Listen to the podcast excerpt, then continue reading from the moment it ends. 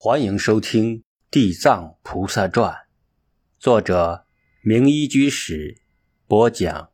西莫，因果报应，真实不虚。禅修多年，师地藏的禅定功夫越来越神奇，尤其是他的听力，只要将注意力凝注在听觉上，就能听到附近虫蚁的爬动之声。而他那种本来就十分敏锐的直觉越发不可思议，甚至能提前好几天预感到一些事情的发生。住在池州城时，他依然坚持每天晚上打坐。一天后半夜，他在静坐时，忽然听到了一阵哀哀的鸣叫，那是一种动物中了圈套，落入陷阱，失去自由的哀鸣。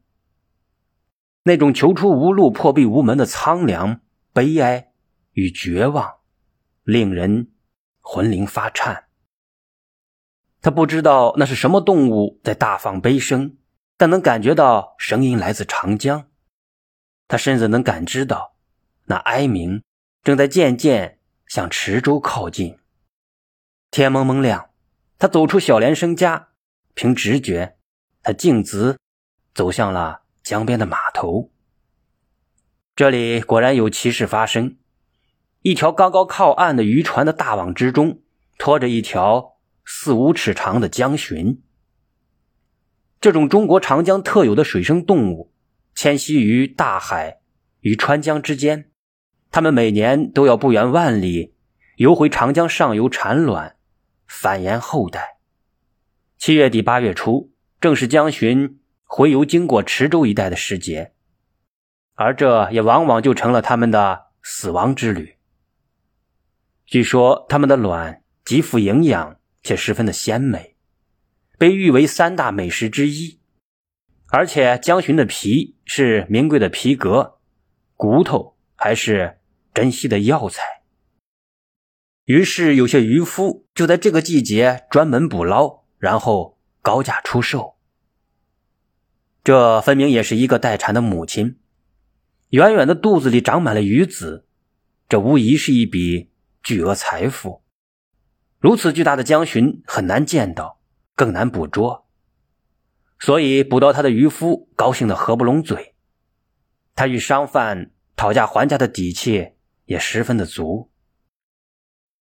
阿弥陀佛，师地藏宣了一声佛号。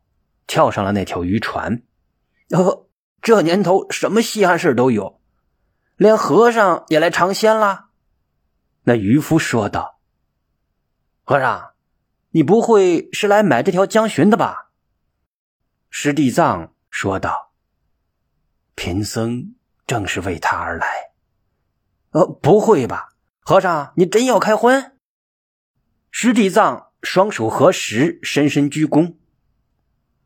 贫僧想为这条待产的江鲟寻个情，请您大慈大悲，放他一条生路。放他走，我今天中午的小酒谁掏钱？还有我老婆的胭脂，我儿子盖房子娶媳妇的银子，你给出。渔夫说的理直气壮，他又一伸手说道：“你想放生也可以，喏。”拿一两银子来。石地藏两手空空，连半钱碎银子都没有。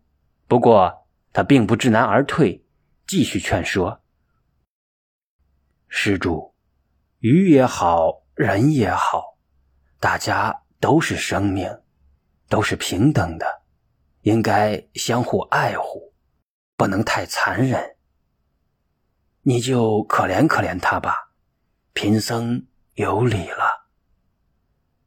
渔夫对他的恳求无动于衷，回答道：“可是我就是打鱼的，一家几口人的吃喝拉撒都要用渔网往回捕捞。我可怜这些鱼虾，谁来可怜我呢？”施主，将心比心，若是这条江鲟是渔夫，您是他，又会如何呢？你要知道，六道轮回，不知道哪一天，我们也会沦为鱼肉，任人宰割。到那时候，你少吓唬我！现在我是渔夫，他已经落在了我的手里，要宰也是我先宰他。师地藏真诚地说：“施主，因缘果报，真实不虚。”您千万别不相信，荼毒水族生灵罪过极大，尤其是像这种怀有后代的母鱼，事关成百上千的生命，您千万不可造次。如若不然，死后必然会坠入地狱，受极大的苦楚。贫僧若打一句妄语，甘愿下。十八大地狱，渔夫若是相信因果，相信地狱的存在，就不会当渔夫了。果然，他勃然变色，冷冷的说道：“你少拿这一套鬼话蒙骗老百姓，老子不怕下地狱。你要鱼，拿钱来，其他废话少说。”正在师地藏茫然无措时，连生的姑父找了过来，师弟藏看到他，赶紧说道：“您有银子吗？若有，请施舍一两出来，将那条江鲟放生吧。这是一条怀孕待产的母江鲟，救他一命，真是生造七级浮屠。”连生姑父是一位商人，身上自然少不了钱。马上掏出一两银子递给渔夫，没想到那渔夫却改口说：“这条大江鲟太罕见了，光肚里的鱼籽儿也能卖二两银子，所以你真要想要，就给二两吧。”连生姑父一愣，说道：“你怎么出尔反尔？明明说好的一两银子，如何又反悔了？”渔夫发誓赌咒说：“谁说一两了？我从来没说过啊！我要是真说过，就就淹死在河岔里啊！葬身二指长的鱼口。”旁边一个熟悉他的人笑道：“你的水性好，都知道小河岔里能淹死你。再说二指长的小鱼，嘴巴不过米粒大小，如何吞得下你一个五尺高的汉子？”渔夫厚颜无耻的笑了，他是故意赌这种根本不可能实现的诅咒。见此情景，石地藏知道渔夫是故意借他救江巡，急切心情来敲竹杠。不过在这种情况下，不得不任人宰割。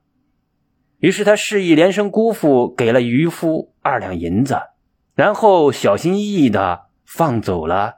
那条大江鲟，在江鲟恢复自由、欢快的潜入水中的一刹那，他心中有一种说不出的悲哀与酸楚，不是为他，而是为那个捕捉他的可怜的渔夫，为所有不相信因缘果报、真实不虚的人们。